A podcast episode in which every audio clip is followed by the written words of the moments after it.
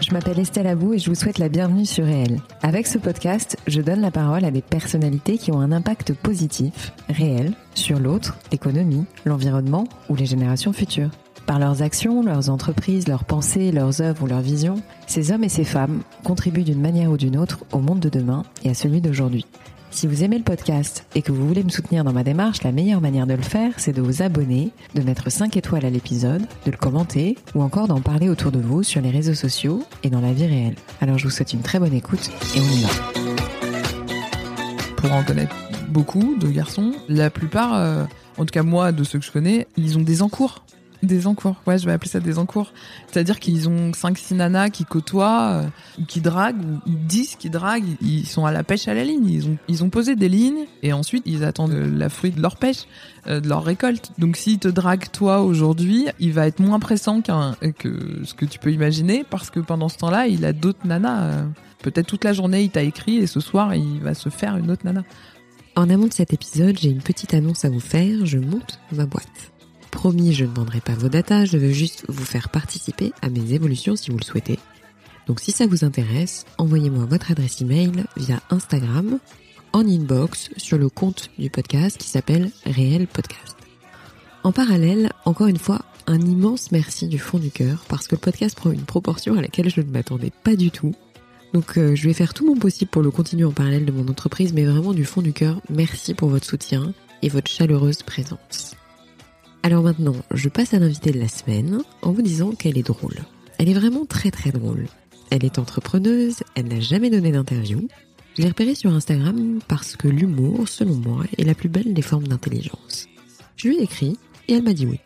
Avec elle, on a parlé de son parcours, des petits jobs qui apprennent beaucoup sur soi et sur la vie, de son entreprise, de sa vision des relations sentimentales à l'heure des réseaux sociaux, de fidélité, de la bêtise humaine et du racisme, ça va ensemble, d'écologie, des enfants et de ce qu'ils ont à nous apprendre, de la colère, de la compétition vis-à-vis de soi, de ce qu'une femme peut observer et faire dans un milieu masculin, de son futur spectacle, et du remède par l'humour en toutes circonstances, y compris la mort d'un proche.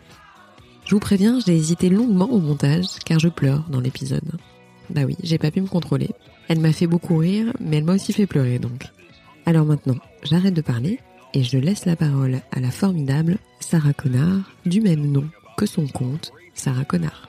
Sarah, merci beaucoup d'avoir accepté mon invitation dans mon podcast. Je suis très honorée parce que je sais que tu donnes pas d'interview et c'est un peu ce que tu m'as dit avant qu'on mette le bouton on de l'enregistreur.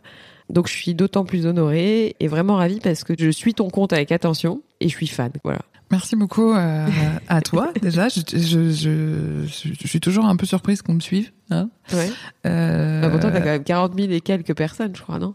Ouais, enfin, euh, crois, hein. les nanas de la télé-réalité, elles sont à 700 000. Donc, si tu veux, si tu veux qu'on on parle de ça, je suis pas sûre Oui, que ça soit tout de suite, euh, euh, en l'occurrence, euh, que ça représente quoi que ce soit. Je, suis hyper flattée, mais. C'est, je fais que raconter des blagues encore et toujours. Alors justement, est-ce que tu peux, s'il te plaît, te présenter juste, euh, voilà, perso, pro, euh, juste te présenter. Comment tu te décris euh, aujourd'hui? Ben, Sarah Connard. Ouais. Voilà, je suis euh, la présidente autoproclamée de la Fédération française de connards que j'ai créée évidemment. Je raconte des blagues. Mhm. J'essaie de rire de tout, tout le Mhm. temps. Mhm.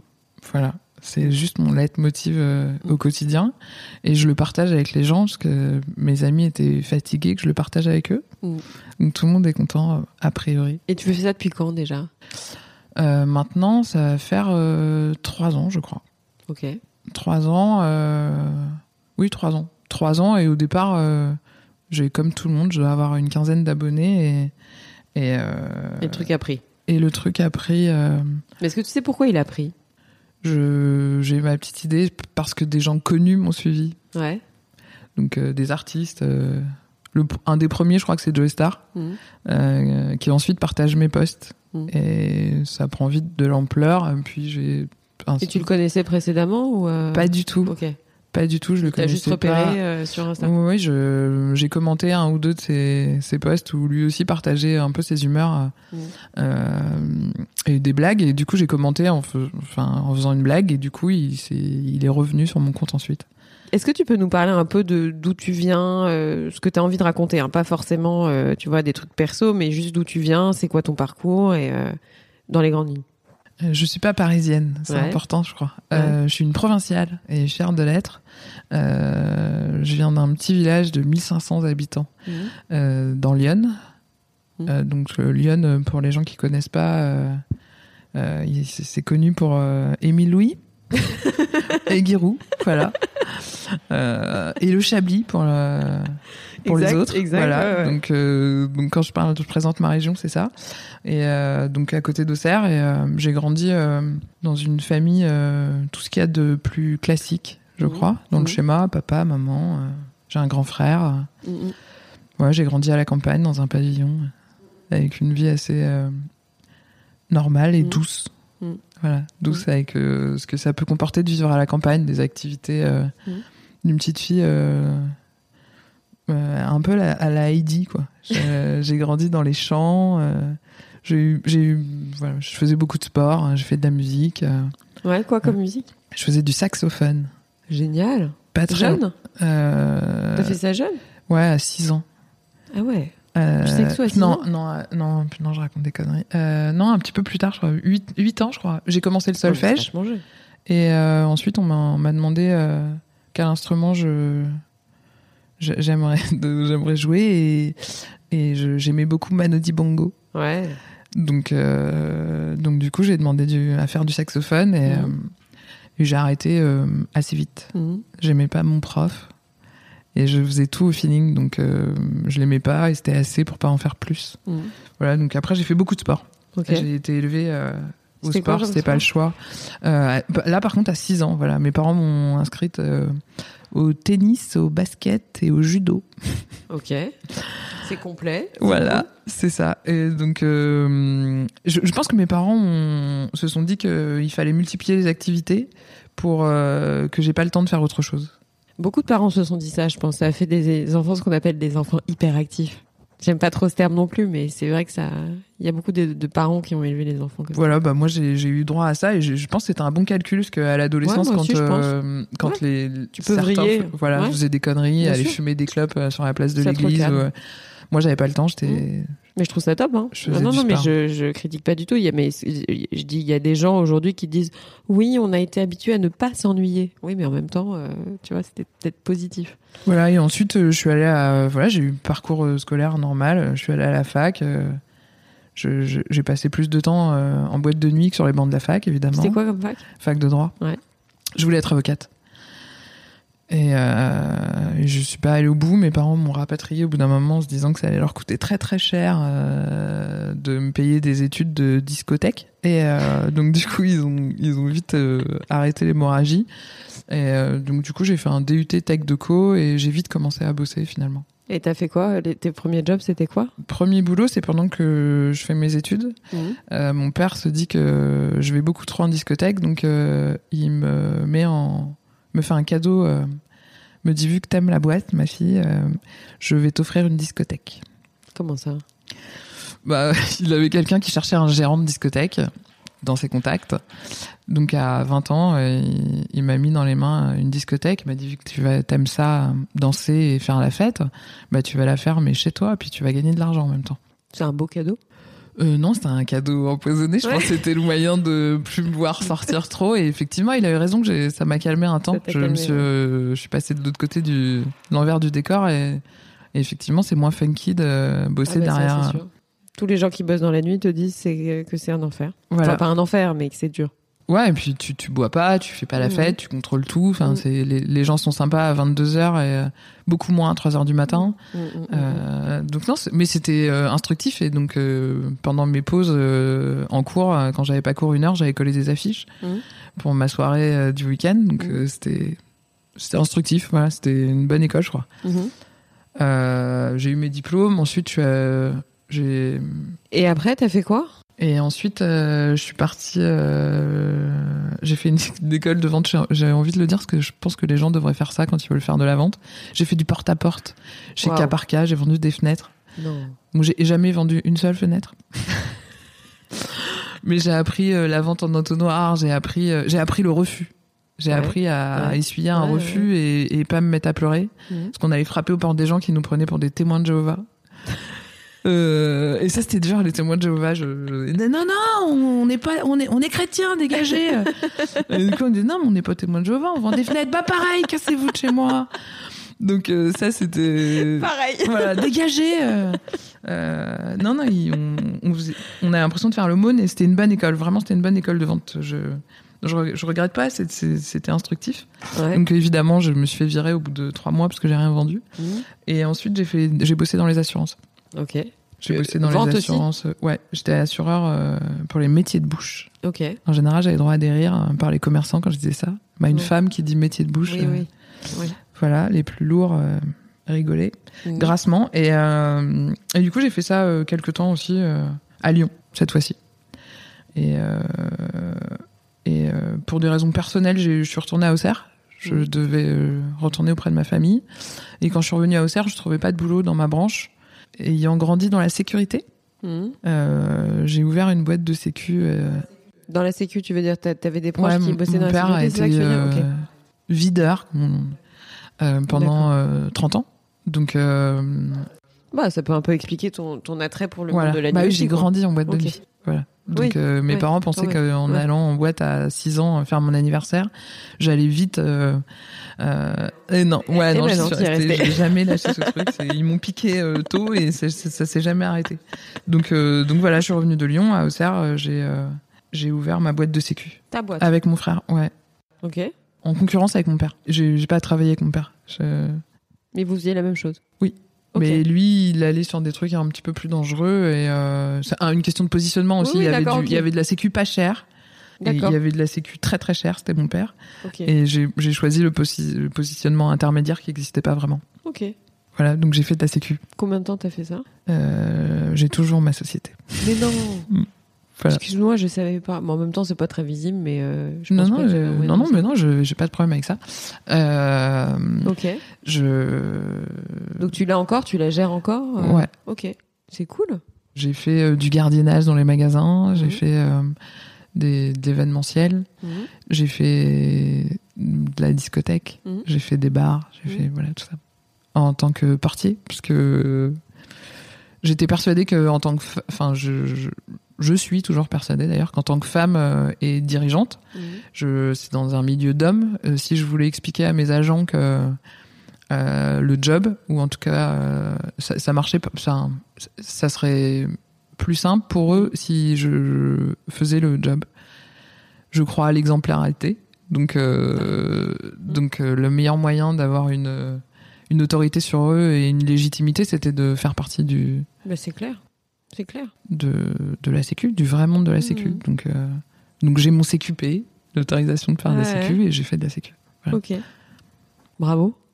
Non, mais vrai, euh, bah, attends, bravo, parce que c'est- rare, quoi. Enfin, c'est dans ce secteur-là, euh, j'en connais un peu, tu vois, de gens qui, qui font ça, mais, euh, mais c'est rare. Une femme à la tête d'une boîte qui fait ça, c'est rare. Je, je- ouais, il y en a de plus en plus. Ah ouais? Ouais, il y en a de plus en plus, mais c'est souvent des maîtres chiens. Mhm. Euh, après, il y en- a, il y en a quand même, et, euh, et je pense qu'il devrait y en avoir plus parce que, par exemple, dans les magasins, dans, ou même sur les, les gros événements, Mhm. euh, les, les femmes, on est quand même très méticuleuses, très observatrices, et je pense que c'est le propre d'un agent de sécu. C'est Et, clair. On voit des euh, trucs que les mecs ne voient pas forcément. Évidemment, Mm, mm, comme au quotidien, comme pour tout. Donc, donc je, ouais, effectivement, il devrait y avoir plus de femmes dans la sécu. T'as commencé à lancer ce compte, Sarah Connard, Je- compte Insta. Ouais, j'étais à Auxerre et je faisais de la sécu. Ok. Et c'est parti de quoi? C'était quoi le déclic en fait? C'est vraiment dans un, au départ, vraiment, c'est pour les copains. euh, ça, ça nous fait rire entre nous. euh, et puis euh, la Fédération française de connards, je la crée pour eux. D'accord. C'est-à-dire que tous mes potes entre eux, comme souvent les mecs, parce que j'ai, mes copains sont tous des grands barbus euh, euh, basketteurs, Mhm. parce que je suis basketteuse, donc je traînais avec une équipe de garçons. Euh, donc ils s'appelaient tous entre eux connards. Et salut connard, euh, yo connard, euh, voilà. Et donc du coup, euh, pour l'enterrement de vie de garçon de mon meilleur ami, je suis le témoin, je crée des t-shirts avec écrit Fédération française de connards. Juste techniquement, fédération, t'as vraiment créé une fédération genre France. légalement euh, non, j'ai pas créé les statuts. D'accord, ok. Euh, D'accord, ok. Ouais. Non, mais ça, c'est juste un, un détail. Donc, l'impulsion, ça a été quand même euh, ta base, tes potes, et de les entendre et de les observer et d'essayer de comprendre un peu ce qui se passait dans la tête des mecs ou pas du tout? Ou ça a juste été. J'ai euh, vite, j'ai vite la sensation d'être une privilégiée au niveau, au- auprès des garçons. Mhm. C'est-à-dire qu'ils se cachent de rien devant moi. Donc, Mhm. euh, Tu fais partie de- des potes en fait. Ouais, Mhm. je suis un mec, euh, je suis le pote sans nichon. Donc il, il parle devant moi euh, sans filtre, aucun. Je couvre les infidélités de mes copains. Je, je fais tout avec eux. Je vois tout en fait. Je, je vois leurs copines, on change de copines, on... et j'entends surtout les off que nous les filles on n'entend jamais. Et là je me rends compte qu'il y a, y a un monde. Et Mhm. je m'en compte un peu plus sur Instagram. Quand je poste euh, de l'humour de garçon, on va dire ça Mhm. comme ça, je me rends compte que les filles, euh, certaines apprennent des choses en disant Oh, mais non, ils disent pas ça. Si bien sûr, ils disent ça. Si, si, évidemment. Et les garçons m'envoient un MP souvent. Euh, tu nous, t'es t'es une traître. Tu nous balances, tu balances tous nos secrets. C'est c'est- c'est vrai d'ailleurs, j'avoue. hein. Je, je, suis, je reste une meuf, donc je suis assez solidaire de des femmes. Alors ouais, justement, je voudrais y venir parce que euh, t'en penses quoi aujourd'hui? Quelle est ta vision au sens large, tu vois, des relations hommes-femmes aujourd'hui? Euh, Réseaux sociaux inclus, hein, j'entends. Je, je trouve ça compliqué. Vraiment. C'est le mot qui me vient tout de suite. C'est compliqué. Tous nos rapports sont compliqués, tous nos rapports sont faussés, tout va très vite. Mm. Euh, Instagram, c'est c'est un peu du Tinder euh, Mm. masqué. Mm, mm. On est tout le temps stimulé. On est. Non, je, je trouve que nos rapports sont durs et je plains les garçons. Alors autant je, suis- je suis complètement solidaire des femmes, autant je plains les garçons. Je trouve que c'est compliqué pour eux aujourd'hui.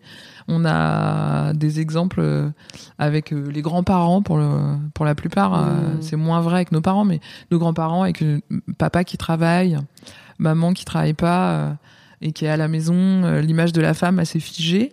Et aujourd'hui, euh, bah, je fais de la sécu, les femmes travaillent, sont autonomes, indépendantes. euh, Donc ils sont désarçonnés. Complètement, ils sont perdus. Mm. Ils sont perdus. Et je les comprends. Euh, les femmes consomment du, du, du sexe comme les hommes. Mm. Et, et c'est une bonne nouvelle, hein, m- mais Mm. pour eux, ça, ça doit être compliqué à gérer. Mm.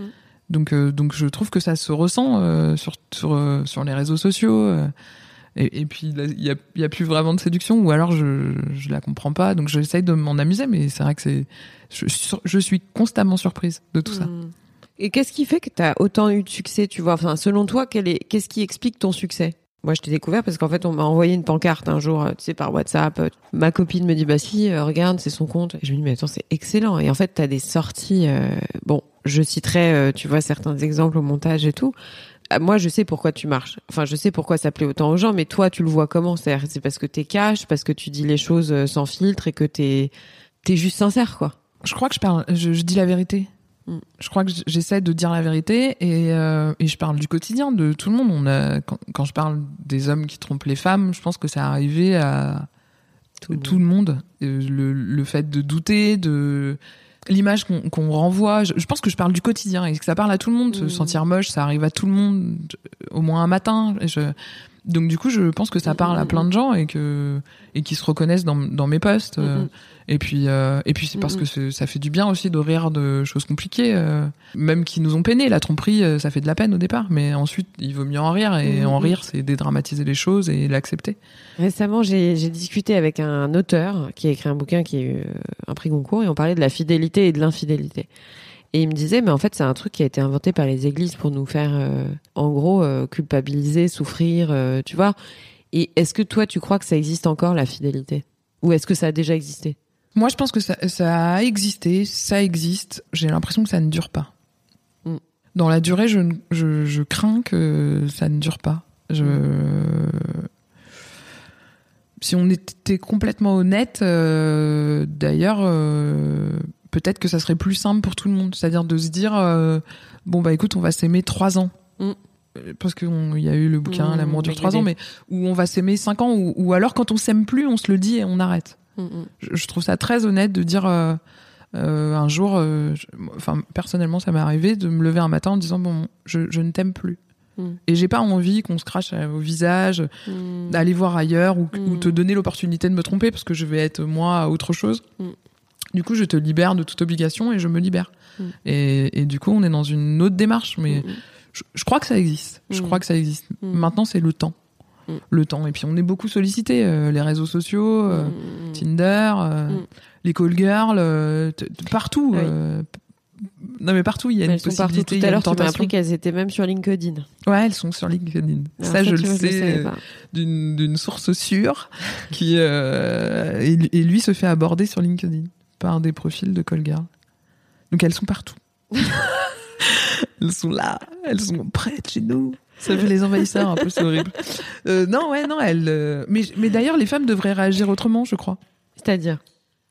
Ben, euh, ça, ça veut pas dire qu'on doit, on doit être soumise. À aucun moment j'ai dit ça. hein. Je, je, je dis juste que Elles devraient se on remettre en devrait être question. plus consciente de ce qui nous attend, euh, euh, de ce qui, ce qui attend nos hommes dehors. Mm. Que clairement, mais ça, c'est existe, c'est aussi vrai pour les femmes. Hein, mais euh, faire la gueule à ton mec pendant euh, 15 jours, euh, enfin, euh, l'hôtel du cul tourné, c'est comme ça qu'on dit, je crois. Euh, faire ça avec son mec pendant des durées longues, je crois pas que Bah, ce soit. Je, je crois pas que t'obtiennes quoi que ce soit. Mm. À part euh, le divorce pour faute, mais Mm. sinon, euh, je Ça vois. n'existe je vois- plus. Voilà. non, mais je veux dire, il est tout le temps sollicité, donc euh, Ouais. tu lui donnes pas un truc. Je, je dis pas qu'il faut euh, je- qu'on Mm, s'entende. mm, hein, mm. je dis pas il, il faut coucher pour euh, pour garder ton mec, mais je veux dire, euh, si, si t'es dans le la persécution de ton mec parce que tu veux quelque chose ou t'es chiante pendant un mois, si t'es chiante pendant un mois, il y a de fortes chances dans le monde dans lequel on vit aujourd'hui de dire euh, bah Et en salut. plus qu'il le fasse dans une démarche où il dit je paye donc j'ai pas trompé ma nana. Ouais, il y a ce truc-là de consommer. Mm. On est dans la consom- surconsommation de tout, donc euh, oui, je, je pense même que pour certains, ils ont ils ont le côté euh, j'ai pas mis d'émotion, donc je te trompe pas. J'ai consommé un truc que tu ne me donnes plus ou que tu ne me donnes pas ou que partiellement. Donc euh, ça devient compliqué. Et Je, je pense que aussi ils devraient euh, consulter. c'est à la mode, hein. Ou en tout cas en parler autour d'eux pour comprendre. Euh, je pense que c'est aussi pour se ra- rassurer sur leur virilité et sur leur pouvoir que de faire ça et peut-être qu'ils pourraient l'avoir à la maison le pouvoir. Mm. Mais, mais c'est aussi dans des rapports où on va plus être euh, C'est clair. Qu'est-ce qui t'agace le plus profondément aujourd'hui? La bêtise. la bêtise, vraiment. Je, je nous trouve euh, idiots tout le temps. Ouais. Et je trouve ça chiant. Ouais. C'est des, mots très simples. hein, Non mais c'est c'est très attends, mais enfantin. parce que ça résonne avec un truc que j'ai retrouvé ce week-end, une vidéo de Jacques Brel, et il dit la, la, bêtise c'est de la paresse. Euh, pour certains, je ne crois pas. hein. Je, crois que c'est pire que ça. je pense que c'est une double peau. Euh, non, non, je, je nous trouve stupides souvent. euh, moi, la première, hein, je, trouve qu'on a des réactions qui qui sont pas euh, intelligentes et je, trouve ça chiant. euh. Et, et si tu prends ju- juste euh, sur l'actu, tu vois, les fake news, euh, je trouve ça dommage qu'on vérifie les infos que le 1er avril. Ça me fatigue. Tu- vois, Elle est pas mal ça. non, mais c'est fatigant, vraiment. Je, vous, vous vous rendez bien compte que une info sur deux de Ligonesse là, euh, Ah ouais. euh, Ah en gros, j'ai Incroyable. cette moi, ça y est, c'est acté, mais ça a depuis longtemps. Mais je trouve que tout le monde devrait avoir cette info de dire euh, bon bah le journalisme aujourd'hui, c'est euh, je préfère être euh, le premier à dire une connerie Mhm. que le second à avoir la, la bonne info. Mhm. Donc euh, ok, c'est la Mhm. course à l'info, à la primeur de l'info, Mm, mm, et mm, du coup on dit tout et n'importe quoi. mm. Donc, euh, donc moi, j'ai envie que tout le monde vérifie chaque info qui, qui sort. Bien sûr.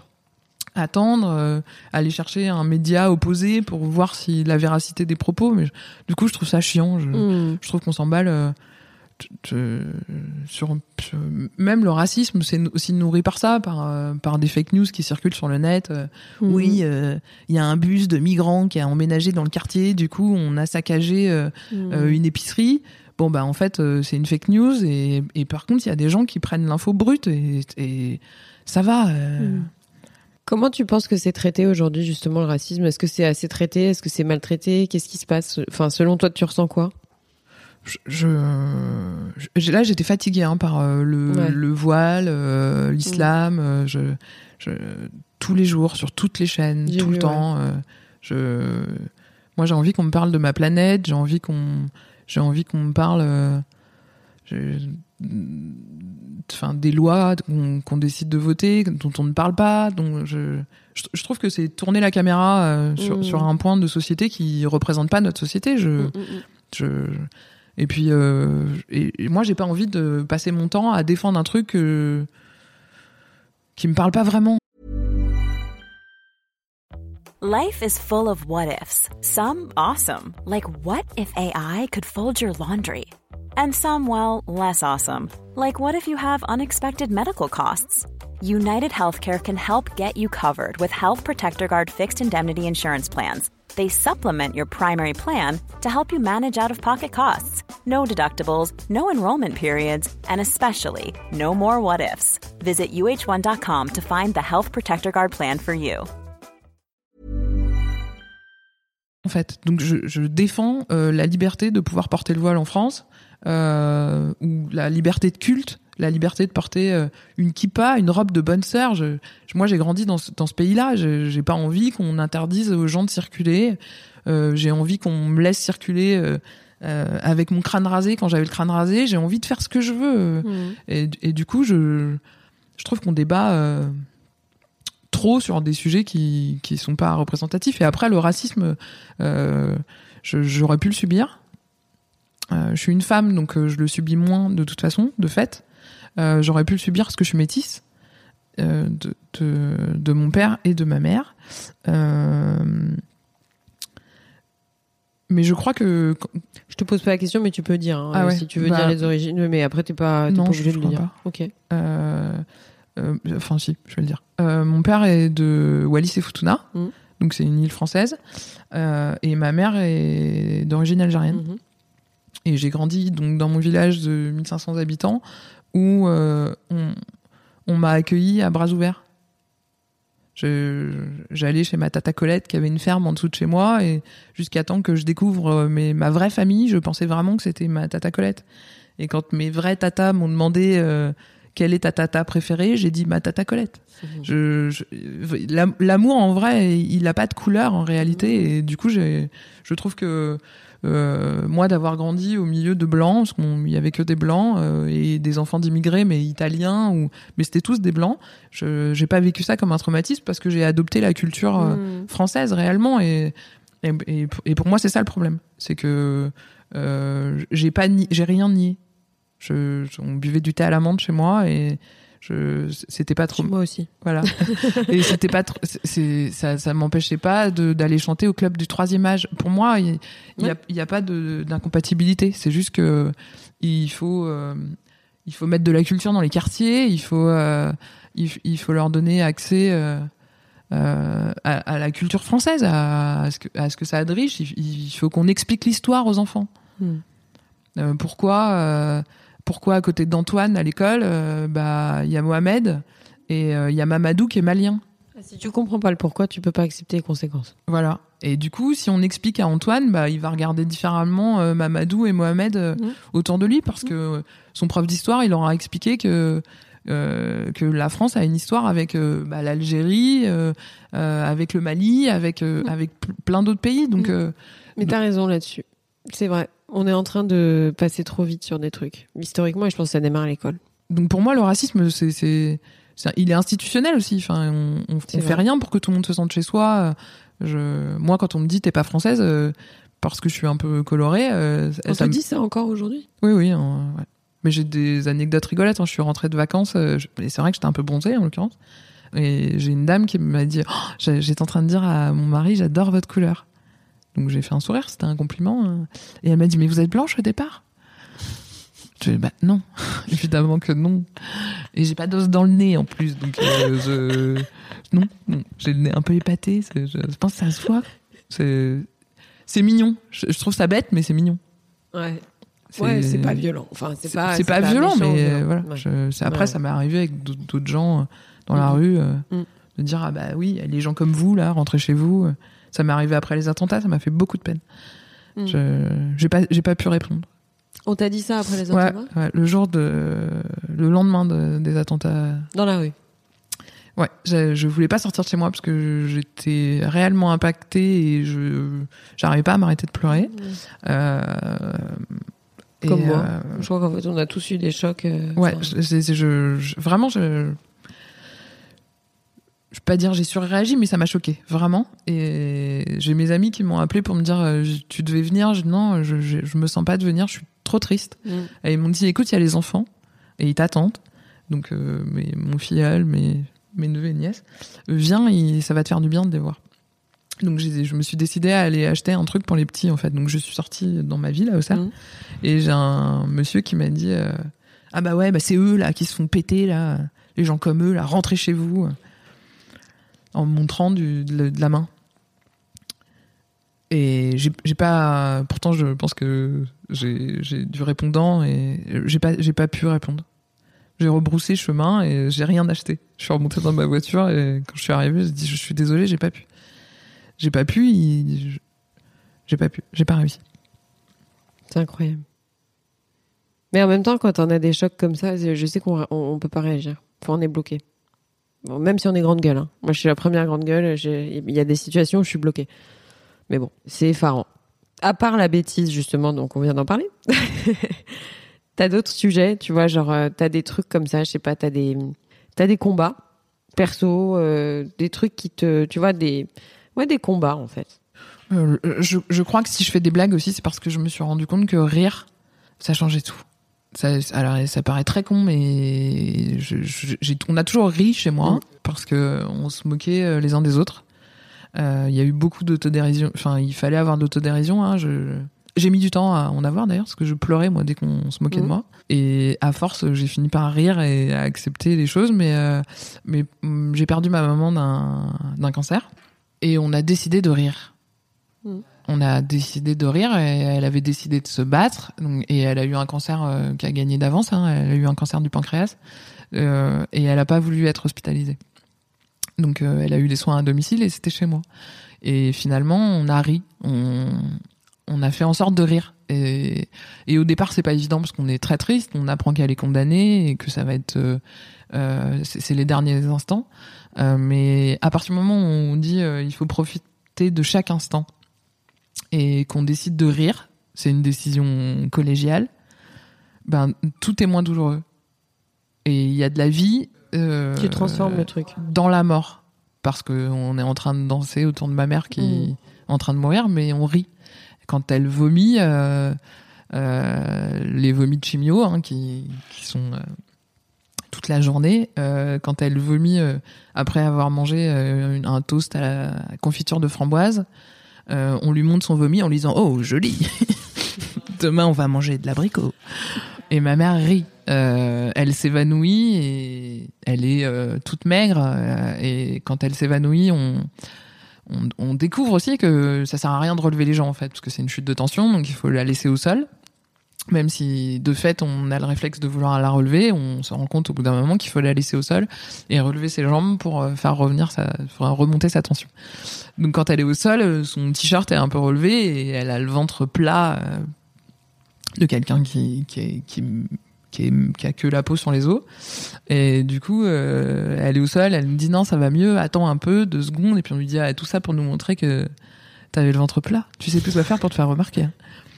Et donc elle rigole et elle dit oui, oui, euh, regarde à mon âge, euh, je suis encore belle. Et elle est par terre au milieu de mon salon. Et, euh, et si on fait pas ça, on a envie de pleurer parce qu'elle est par Mhm. terre au milieu du salon et que la situation elle est compliquée. Mhm. Et ben tout ça, ça me fait dire que rire, c'était, ça a été notre bouée de sauvetage. Mm. Et ça nous a aidé à traverser, à traverser tout ça euh, sans passer nos journées à pleurer, parce que ça aurait été juste affreux et, et dur. Euh, là, on a ri, voilà, on a ri. euh, elle a rié. euh, et, et puis on voit. je- moi, j'ai envie que les gens comprennent ça Mhm. que si, si j'ai un combat, j'ai celui-là. C'est- ça serait celui-là, c'est de dire euh, essayer de prendre le positif dans chaque instant. Mhm. Mon frère m'a dit un, un truc qui m'a sauvé à ce moment-là, c'est de dire euh, euh, aujourd'hui on a une bonne journée et au fur et à mesure de la maladie, bah, on n'aura plus que une après-midi, une matinée, euh, une heure, dix minutes. Mais il faut à tout prix qu'on arrive à les saisir et à en profiter. Sinon, on va avoir des regrets. Et il a eu raison, et du coup, on a tout fait dans ce sens-là. Et c'était euh, incroyable, vraiment. Mais je trouve ça bien de, je trouve ça vraiment bien de d'en prendre conscience. Enfin, je trouve ça important d'en prendre conscience. C'est pas bien, je trouve ça important.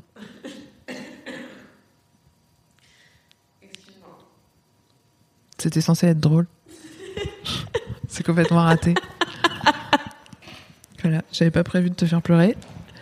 Du coup, je vais arrêter les blagues et euh, je vais faire un, je vais ouvrir un nouveau compte Instagram qui s'appellera euh, Prends ton Kleenex et je vais te raconter ma vie et tu vas chialer. Désolée. Tout va bien. Première fois. hein. Franchement, c'est une première. En plus, je ris pas du tout. Je pleure. Ouais, tu ris pas. voilà. Donc, euh, je- ça tombe bien. Je voulais te dire que j'écrivais un spectacle euh, d'humour. Comique. voilà. Et donc, euh, du coup, euh, venez me voir nombreux. euh, vous finirez en larmes. Ça va être bien. Excuse-moi, je suis désolée, mais c'est c'est euh, c'est que ça me touche particulièrement. Euh, le spectacle. Est-ce que tu peux en parler un peu ou pas du tout? Juste nous dire que tu as un spectacle en- dans le pipe. C'est juste ça. Oui. Ok. On n'en parle plus après. Euh, oui, je. Donc voilà, je, du coup, euh, je prépare un spectacle Mais je suis ravie. euh, sur Ça soit sur la connerie, encore, toujours. Voilà, c'est la ligne principale du de mes textes, la connerie. Donc je vais parler de tout et de conneries, Mhm. surtout. Donc des rapports hommes-femmes, de des femmes, des hommes, de la société, de de voilà, de, de notre quotidien. Mais je vais essayer d'avoir un regard euh, d'enfant critique. Parce que je crois que c'est ce que je suis un peu au fond, un enfant critique qui comprend pas les choses. Et qui aimerait qu'on lui explique.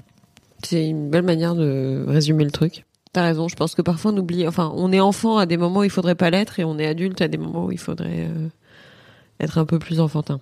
Bah, c'est hyper intéressant les enfants. Je, dans les fêtes euh, d'adultes, euh, souvent je m'assois à la table des enfants parce que je me fais moins chier. Je pense que les gens sont pris dans leur quotidien et du coup se prennent au sérieux Ouais. et on a des discussions un peu. euh, évidemment que ça m'intéresse de parler euh, du pavillon à Mhm. acheter, de, de mach- mais euh, mais en vrai c'est un petit peu chiant. Or que les enfants ont une espèce de spontanéité euh, qui, est, qui est naturelle et ils posent des questions euh, qui, ont, qui ont plein de sens si on veut bien les écouter, je trouve. Mhm. Je me suis rasé la tête quand j'ai perdu ma maman après. Et un de mes neveux m'a dit euh, euh, Ah, du coup, t'as rasé tes cheveux, tata, parce que comme ça, t'as enlevé un peu de la douleur. Du coup, il a 7 ans. Du coup, je lui ai dit euh, Oui, chérie, c'est ça. Et il m'a dit Ah ouais, du coup, maintenant, tu te sens mieux, t'es plus légère. Je lui ai dit Oui, c'est pas mal, j'aime bien. Mais c'est con, c'est con, mais c'est- assez mignon. Et euh, après, je l'expliquais aux gens comme ça. Disant, mais t'avais les cheveux très longs, pourquoi tu t'es coupé les cheveux? Bah, Je me suis enlevé un peu de douleur. J'adore. Les gens devaient me prendre pour une euh, débile, mais, euh, mais, je, mais je trouvais ça assez réaliste et ils posent des questions. euh, Mhm. Ah bah ils sont cash. sont, euh, Enfin ils ont pas de, ils ont moins de filtres que que d'autres quoi. ça serait bien d'ailleurs qu'on arrête de me les prendre pour des cons, les enfants. Ah ben alors moi je vais te dire un truc, c'est que je pense que là on a une génération, enfin je pense qu'ils sont, moi je suis très très étonnée et puis c'est parti avec la gamine là, sur l'écologie, mais euh, moi je, quand je suis face à des enfants, on va dire de 10 à 17 ans, et c'est plus des enfants en fait, c'est des adultes. C'est-à-dire que moi à 10 ans j'avais l'impression d'être un bébé de chez bébé. Ouais, moi aussi. ouais. Mais Bah, bébé, bébé, je- bébé. je- je l'ai- J'en ai parlé une ou deux fois sur Insta. euh, Mm, mm. Moi, je, je, je mangeais de la terre, quoi. Ouais c'est ça, Maintenant, ils ouvrent un iPad, ils font une recherche, euh, c'est incroyable. c'est absolument. et, et d'ailleurs, le monde des adultes elle, les accueille pas bien, parce que quand on voit la, ré- la réaction qu'il y a eu avec Greta, Mm. euh, on, on a parlé de son faciès et, Mm, mm, et qu'elle avait l'air possédée euh, sans.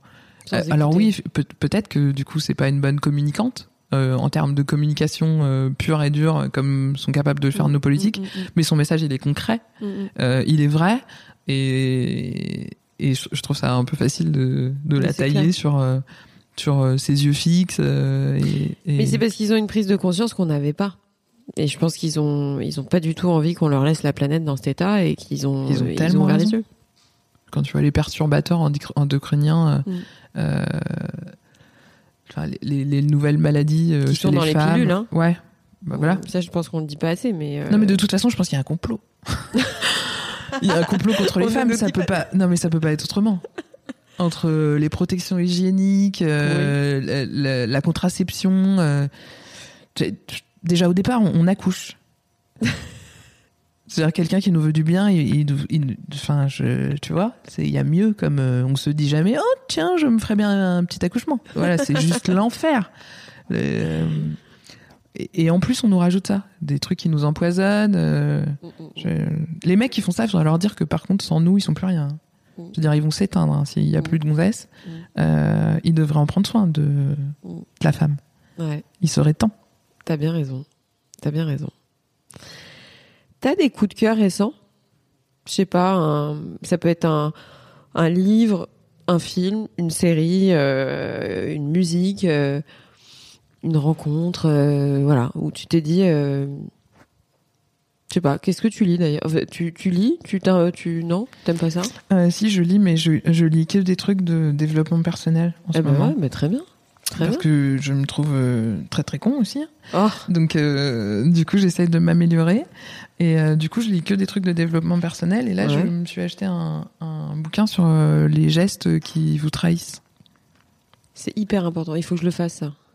Euh. Je suis pas je du suis en quête de ça Euh, parce que je me rends compte que ce que tu as appelé l'instinct, Mm. hum, c'est beaucoup plus que ça. C'est beaucoup plus que ça. On développe pas suffisamment ce truc-là parce qu'on est des animaux au départ, donc on, on appelle ça l'instinct. Mais on est capable de le développer et du coup, Ça se traduit dans les gestes. Ça se traduit dans la gestuelle, ça se traduit dans des regards, enfin dans des regards fuyants, ça se traduit dans plein de choses. Quand on dit, euh, c'est très féminin, ça veut dire, euh, euh, elle, je peux pas la saquer, mais je sais pas encore pourquoi. Tu vois, c'est physique. Hum, Euh, des fois, des fois, ils envoient des messages, enfin des, des messages forts euh, physiquement, et on n'est juste pas capable de les lire. Et moi, j'ai envie de les lire, hum. ce qui va Mais pas m'aider à aimer plus de gens. je vais Je- pas te voir maintenant. Je- je vais faire comme le coup des vitres.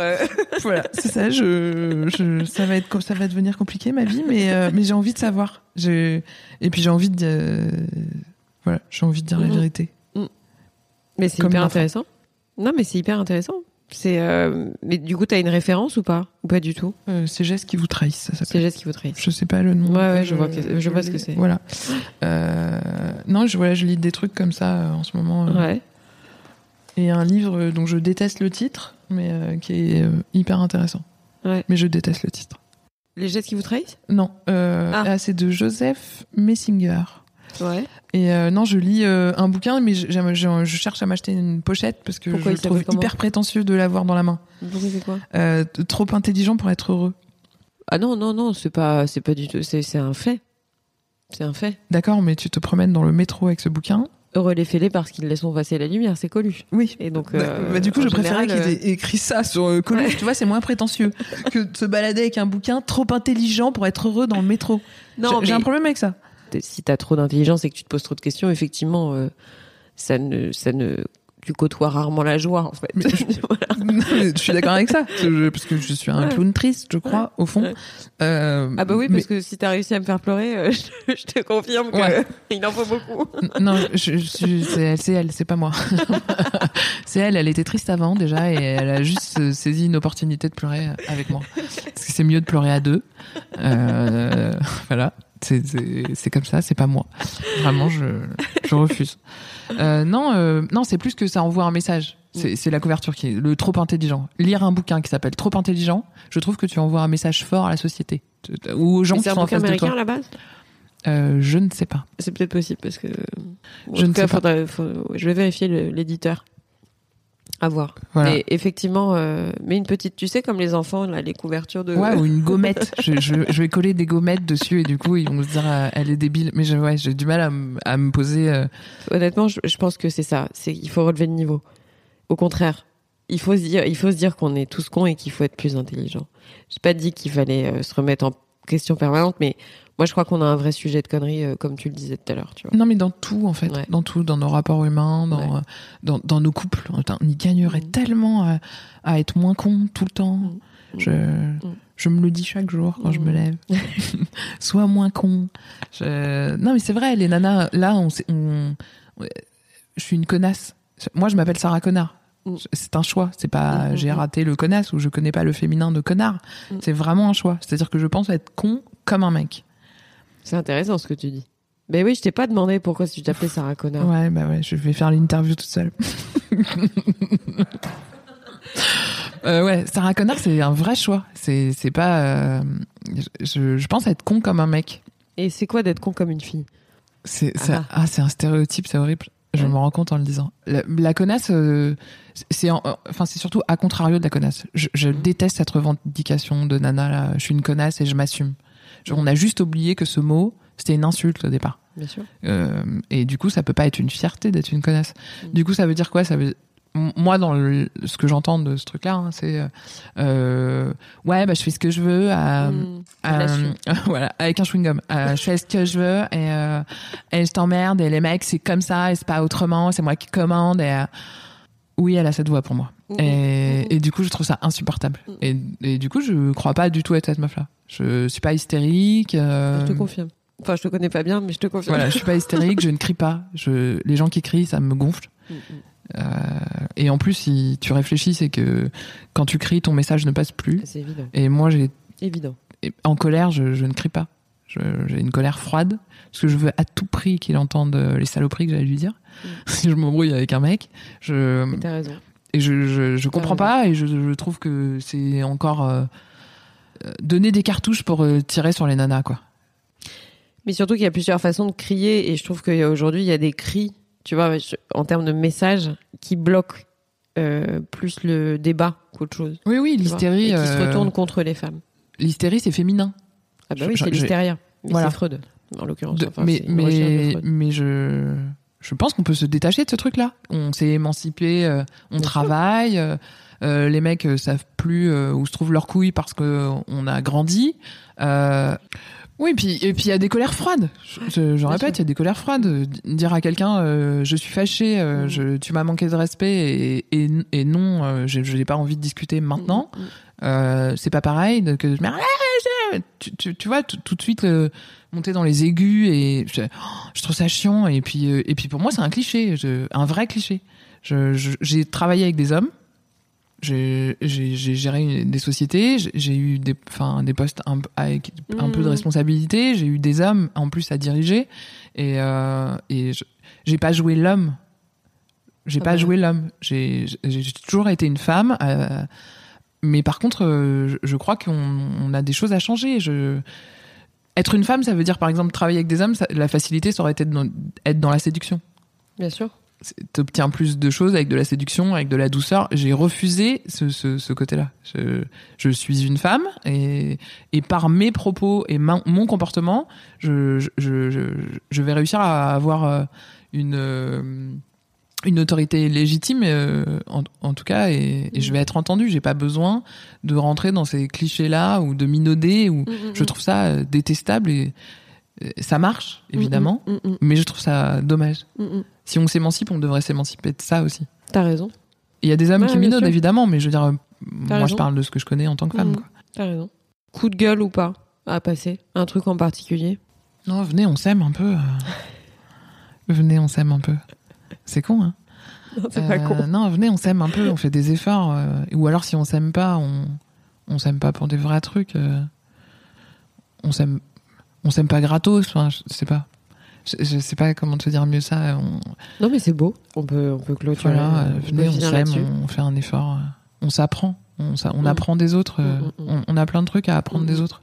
Je, même des gens que j'aime pas, j'apprends des choses. Mais je pense qu'on apprend beaucoup plus des gens qu'on n'aime pas. Et puis, et puis euh, on n'a jamais rien appris des gens qui étaient toujours d'accord avec nous, donc euh, c'est dans l'opposition, c'est Mm. dans. je- on- venez, on s'écoute, venez, on Mm. s'aime, venez, on s'écoute, et venez, on s'apprend. Voilà, Mm, si mm. je dois conclure, j'ai envie de dire ça. Et on a plein de choses à apprendre de tout le monde. Et on essaie d'être meilleur. euh, parce que la compète d'Instagram, d'être meilleur que les autres, Ça nous a cassé. ouais, et puis, Enfin, et ça a cassé des parts d'humanité, quoi. Ouais, et puis je crois que tu devrais te contenter d'être meilleur que toi et ce que tu as été hier. Ouais. Et c'est déjà un challenge de dingue que d'être une meilleure personne chaque jour. Mm. Mais juste pour toi, hein, je... on, vit comme si on c'est n'allait jamais mourir. compliqué. C'est Voilà. nettement plus compliqué. Ouais, mais du coup, tu vas te retrouver seul avec toi-même à un moment donné. Et si t'es Mm. tout pourri, tu seras toi et ton caca, tu vois. Mm, mm. Et ce sera trop tard pour serrer les fesses, quoi. Donc, euh, viens, on le fait maintenant, parce qu'on va mourir. Et du coup, euh, le jour où on est sur notre lit de mort, euh, on pourra se dire, euh, bah, j'ai fait des trucs pas trop dégueulasses quand même, tu vois. Mm. Donc, euh, venez, on, venez, on essaie de faire mieux ensemble. Sarah, merci beaucoup. Merci à toi. C'était C'était un très bon moment. Ouais, merci J'ai beaucoup beaucoup. parlé, je trouve. Bah, c'était le principe, tu sais. J'en referai plus jamais. Merci Sarah. Merci. Merci beaucoup. Avant de vous quitter, sachez que vous pouvez retrouver toutes les notes du podcast sur le site www.réel.fr. Si vous voulez réagir, me contacter ou me proposer des invités, n'hésitez surtout pas à m'écrire sur Instagram. J'espère sincèrement que cet épisode vous a plu et qu'il vous donnera envie de vous abonner pour recevoir les notifications. Alors je vous dis à très vite pour un prochain épisode.